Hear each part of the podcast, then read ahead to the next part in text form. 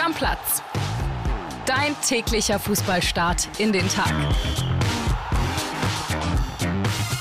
Liebe, liebe Stammis, da sind wir wieder am Tag des Bergfestes. Das lasse ich mir natürlich heute nicht nehmen und begrüße euch herzlich.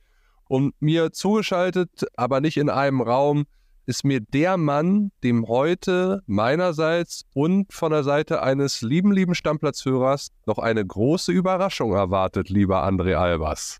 Ist es so? Ja, es, Stammis? ja, mein Lieber, es wartet eine große Überraschung auf dich im Büro. Ich werde sie feierlich übergeben.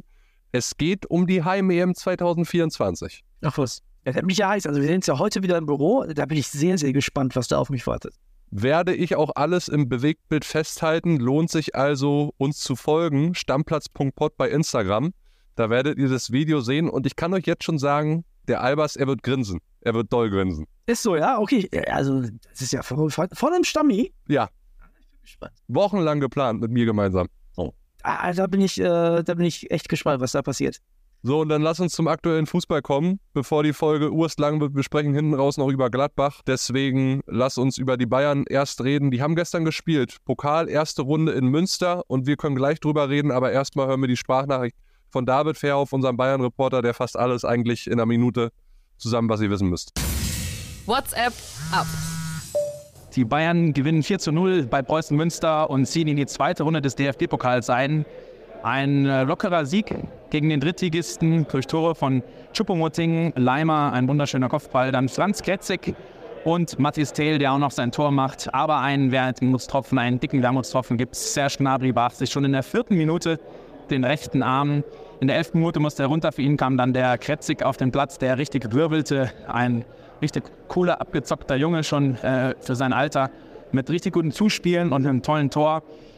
Aber eben Serge Gnabry schon während des Spiels in der Praxis gewesen, den Arm geschient und einen Gips bekommen. Am Ende saß er mit dem Gips auf der Bank und sah den Sieg der Bayern sehr ungefährdet, äh, gut runtergespielt, obwohl kein Innenverteidiger dabei war. Denn hinten in der Zentrale spielten Nusayr Masraoui und Leon Goretzka machten ihre Sache ziemlich gut, gerade Goretzka sehr, sehr stark.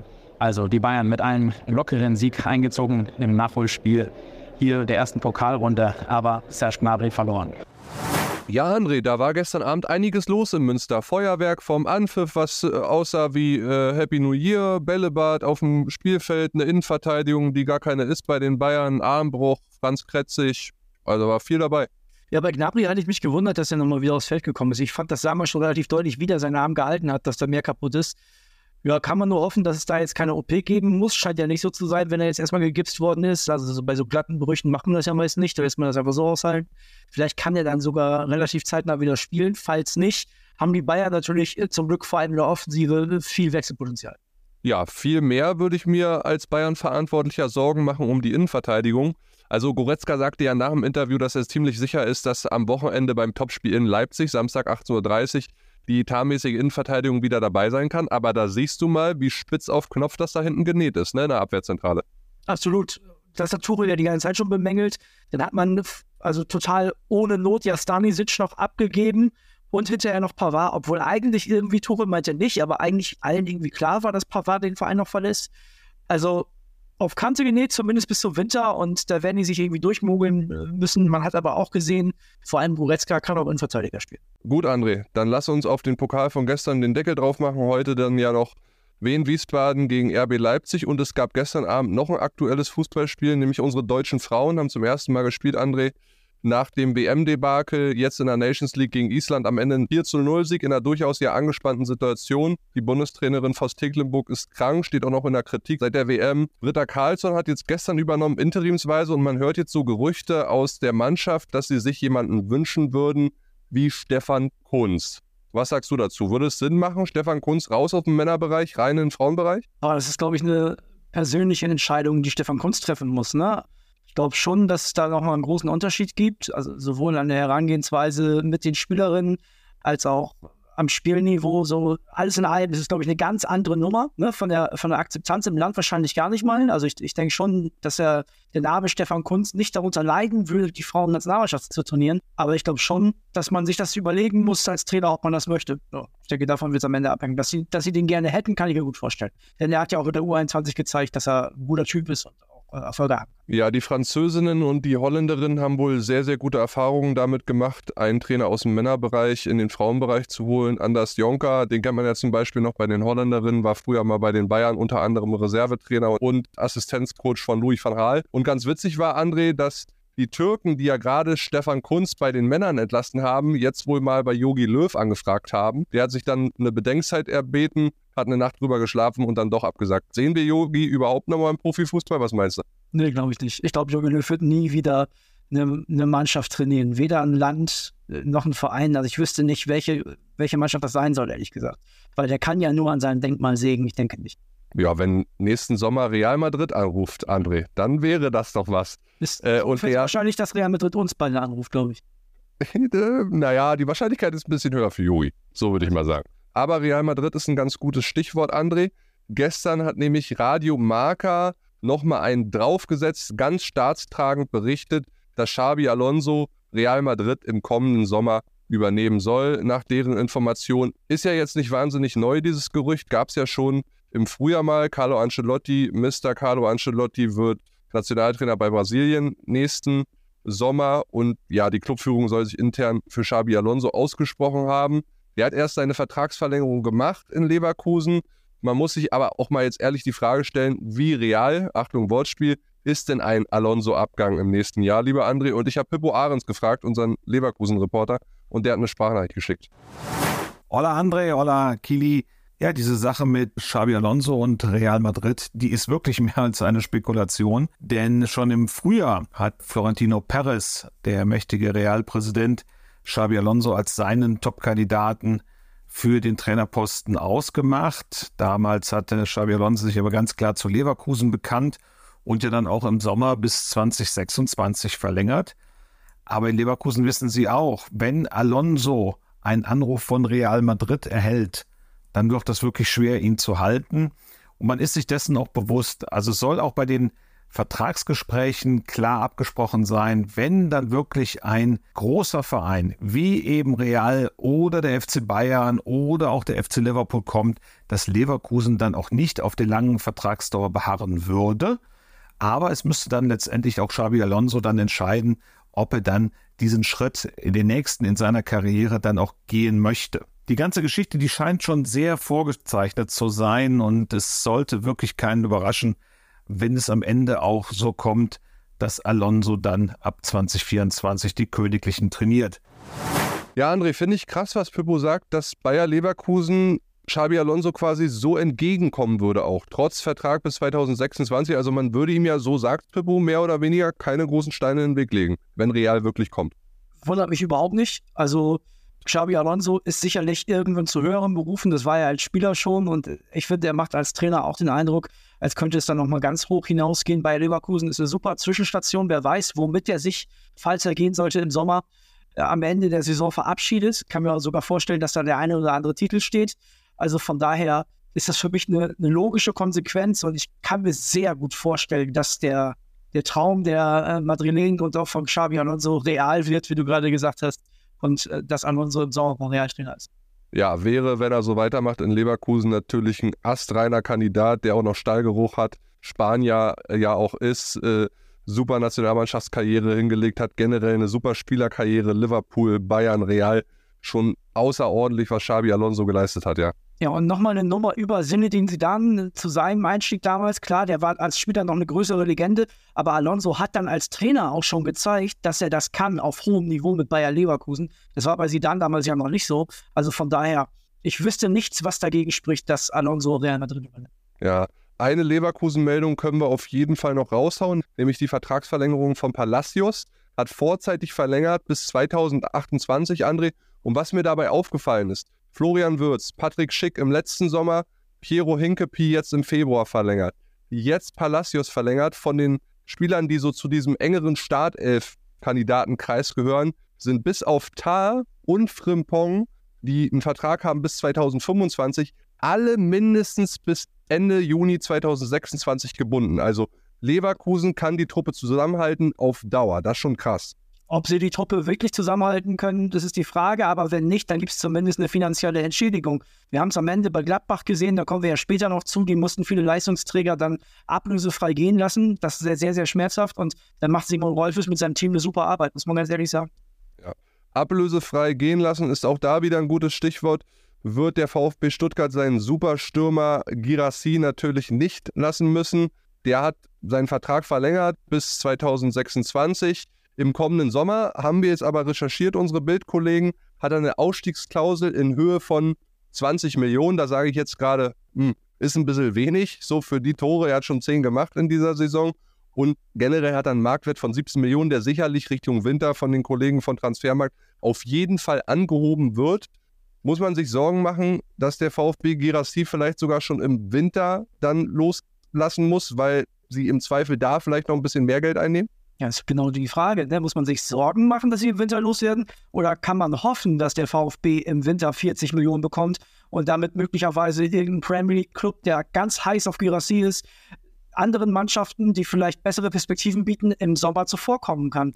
Das ist natürlich ganz klar so. Also ich glaube tatsächlich, dass viele Vereine, die nicht in der Pole Position um einen so klassischen Stürmer, wie es Girassi momentan ist, äh, in dieser Pole Position sind, dass die auf den Winter spekulieren müssen und mit der einen oder anderen Million mehr. Und wir wissen ja auch, äh, vor allem auch in der Premier League spielt Geld ja weniger eine Rolle.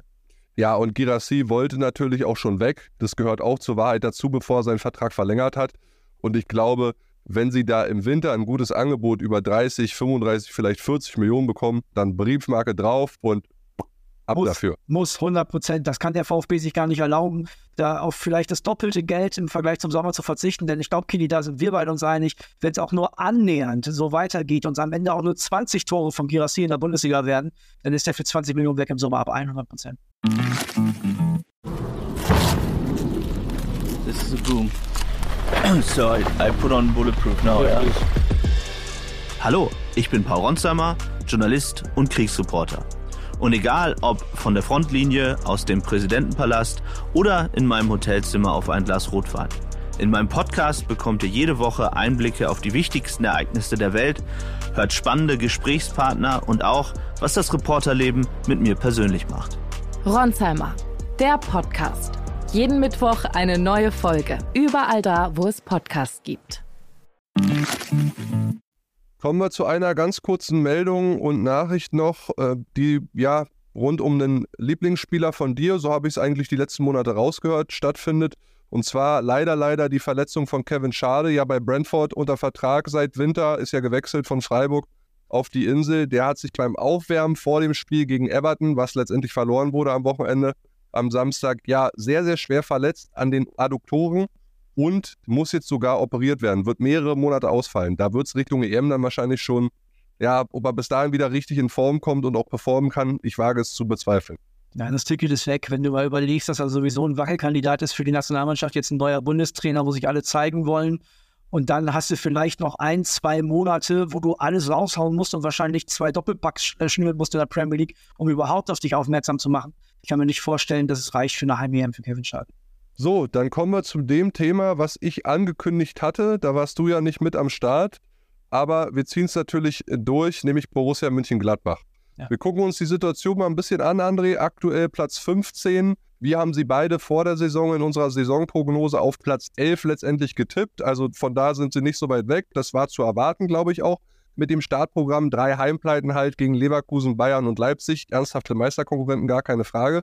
Zwei Unentschieden in Augsburg und Darmstadt, wobei Darmstadt natürlich die erste Halbzeit eine totale Nullrunde war von Gladbach, so ehrlich muss man sagen. Und wir haben die Stammis aufgefordert. Haut meine Meinung raus. Wie seht ihr Gladbach aktuell? Sehen es viele zu kritisch? Was denkt ihr so? Ich habe mir stellvertretend für viele, viele Sprachnachrichten zwei rausgesucht, nämlich die Naris von Ede und Andi und in die hören wir jetzt alle gemeinsam mal rein. Ja, also ich kann die ganze Aufregung um Gladbach gar nicht verstehen. Ich kann es wirklich überhaupt nicht verstehen. Roland Wirkus hat aus sehr, sehr wenig sehr viel gemacht, einen exzellenten Trainer in Gerardo Seoane verpflichtet. Natürlich hat man Pech gehabt. Die ersten drei Heimspiele spielt man gegen Bayern München, gegen RB Leipzig und gegen Bayer Leverkusen. Also das sind alles drei in dieser Saison Titelaspiranten. Dass man da mit null Punkten rausgeht, ja, okay. Das wird anderen auch passieren, schwamm drüber. Gladbach erkämpft sich einen Punkt in Augsburg, Gladbach erkämpft sich einen Punkt in Darmstadt. Ja, aber auch da, selbstverständlich hätte man vielleicht auch mal gewinnen können irgendwo. Ja, alles in Ordnung. Aber die Mannschaft lebt die Mannschaft lebt, die Mannschaft hat sehr viel Talent verloren, aber hat sehr viel an Herz hinzugewonnen. Es macht wieder Spaß, dieser Mannschaft zuzuschauen. Ne, diese blutleere Vorstellung äh, letzte Saison oder die Saison davor. Ja, die Mannschaft war talentierter, auf dem Papier besser besetzt, aber da war doch gar kein, da war doch gar kein Wille hinter. Also Gladbach auswärts spielen zu sehen, das hat ja nur wehgetan.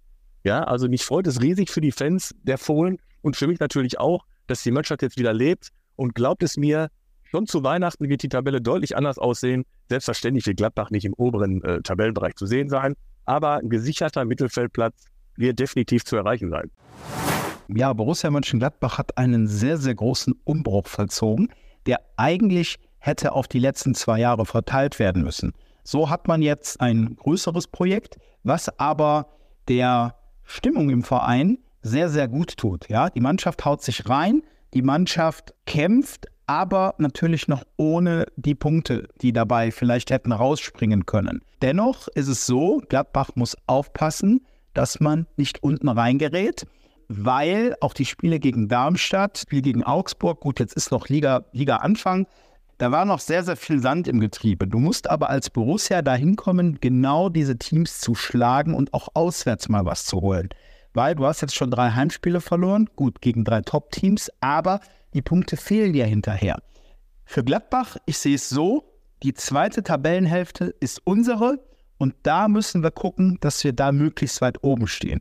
Dann bin ich sehr zufrieden, aber du musst auch aufpassen, dass du nicht nach unten rutschst, weil auch das kann passieren, wenn nämlich jetzt in den nächsten Spielen ähm, die Punkteausbeute nicht da ist, weil da spielen wir gegen Mannschaften, mit denen wir uns messen können.